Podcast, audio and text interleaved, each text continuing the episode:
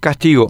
El equipo de Nenecho Rodríguez se resistió largamente a dar a conocer las facturas de las compras que hizo con dinero que había que usar para la lucha contra el COVID. Ahora sabemos por qué no quería darlas a conocer. Documentan favores a sus amigos y dispendio de dinero que el pueblo pagó para evitar más muertes. Merece castigo.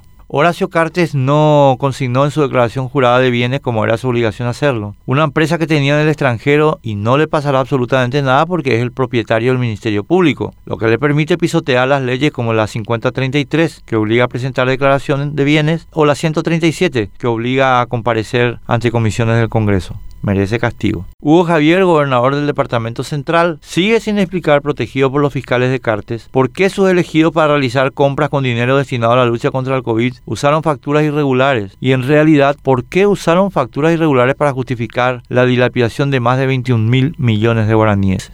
Merece castigo. Arnoldo Vins, ministro de Obras Públicas, pagó en plena pandemia sobre facturaciones como la de la pasarela Ñandutíes, tras visitas a su ministerio del cuñado del presidente de la República, Jorge López Moreira, y entrega la fiscalización de las rutas a vinculados a quienes las construyen. Merece castigo. Antonio Barrios, cuando era ministro de Salud de Cartes, prefirió comprar oxígeno para el sistema público de salud nueve veces más caro que lo que cuesta producirlo en plantas, para lo cual instaló tres plantas absolutamente subdimensionadas en tres centros asistenciales. Su decisión tuvo lacerante impacto durante la pandemia. Merece castigo. La mayoría cartista de la Cámara de Diputados impidió el control del lavado de dinero proveniente del contrabando de cigarrillos, la principal fuente de dinero originado en actividades delictivas en nuestro país merece castigo.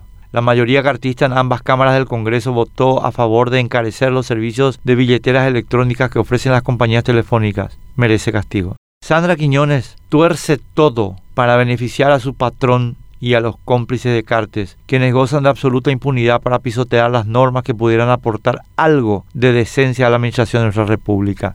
Merece castigo el equipo encargado de la política de vacunas por favorecer a un mecanismo dirigido de la oscuridad, COVAX retrasó criminalmente la compra de vacunas contra COVID y comprometió 30 millones de dólares en contratos con dicho mecanismo que hasta ahora no proveyó lo pagado. Merece castigo. La muerte, en fin, de nuestros amigos, nuestros compañeros, nuestros seres queridos por falta de medicamentos, por falta de insumos, por falta de camas de terapia, cosas que faltaron porque roban desde hace años, merece castigo.